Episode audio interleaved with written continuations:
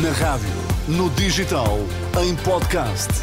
Música para sentir, informação para decidir.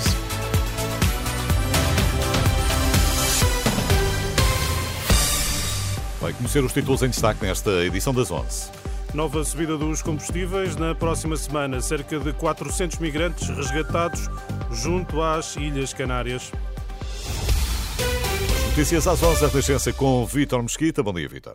Bom dia. Marcha lenta de agricultores. Na última hora o trânsito estava parado na ponte de Vila Franca de Xira. A circulação na A33, a sul do Tejo, continuava com constrangimentos. Já os acessos à ponte Vasco da Gama estão desimpedidos. Um balanço da Guarda Nacional Republicana eh, feito na última hora à Renascença. esta hora em Coimbra, a Avenida Fernão Magalhães está cortada. É lá que está o repórter Paulo Leitão. Bom dia Paulo. O que nos podes descrever esta hora?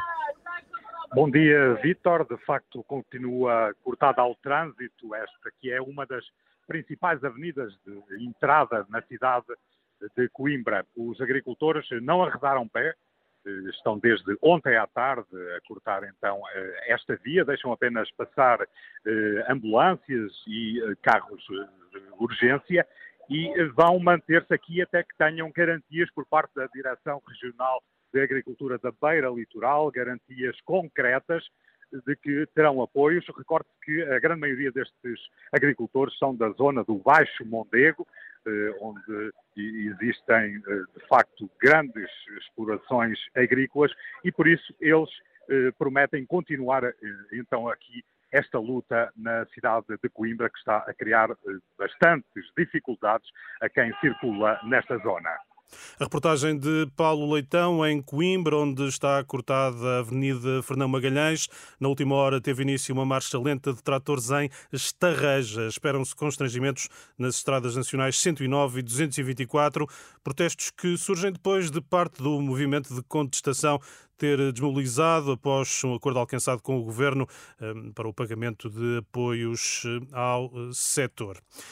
Digo-lhe ainda nesta edição das 11 que já terão sido retomados os interrogatórios judiciais no âmbito da Operação pretoriano. Só esta sexta-feira é o que o líder dos Super Dragões deverá ser ouvido no Tribunal de Instrução Criminal do Porto. O advogado hum, garante que Fernando Madureira vai prestar declarações. Se eh, conta abastecer o depósito do seu carro, saiba que na próxima semana hum, há nova subida de preços nos combustíveis. As previsões do Automóvel Clube de Portugal indicam que o gasóleo deverá ficar mais caro 3 cêntimos e meio, a gasolina aumenta um cêntimo e meio. Em 2023, o Santander Portugal aumentou os lucros em quase 60% para os 895 milhões de euros. O crescimento da margem financeira, num ano de subida das taxas de juro, no quadro da política monetária do Banco Central Europeu, impulsionou os ganhos.